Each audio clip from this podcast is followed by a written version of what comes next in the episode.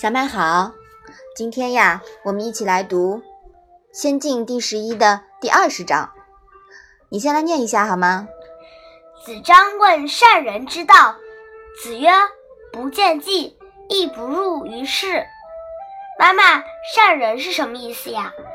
善人啊，就是与人为善、人缘好的意思。这里的这个“善”字呀，是做动词的。那见计是什么意思呢？计呢，就是脚印。见计啊，就是说学了还要实践，一步一个脚印走出来。入于世是什么意思呢？入于世呢，是比喻学问和修养达到了探究本质的地步。那这一章啊，是讲了什么呢？子张问与人为善、好人缘的方法。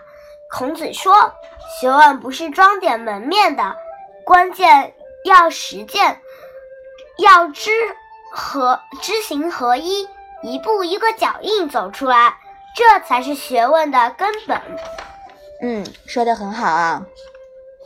我们在前面呀也说到过子张，对吗？子张是一个什么样性格的人呀？他是一个个性张扬的人。嗯，对的。如果我们不知道子张的性格呀，在这一章中，我们会以为孔子是答非所问，但恰恰呀，这一章是孔子在因材施教呢。子张这个时候呀比较年轻，学了点东西呢，就有点飘飘然了，张扬个性，煞有其事，导致他的同门师兄弟呀都不敬他。那子张啊，就为此感到苦恼了。他才问孔子：“怎样才能人缘好呢？”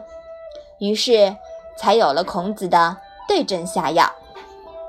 其实这一章呀，跟我们前面讲过的第十五章“门人不敬子路”是有点呼应的。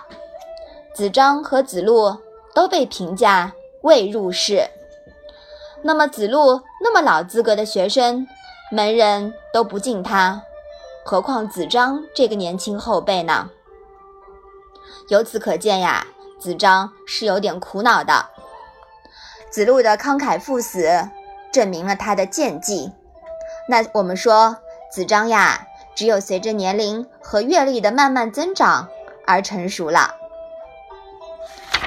所以说呀，我们不能学习子张这种。张扬个性的样子是吧？嗯，这样呀，嗯，就会好像大家都呃不跟你做朋友啦，人缘就不会有那么好，是吧？嗯，好，我们把这一章啊再来读一下。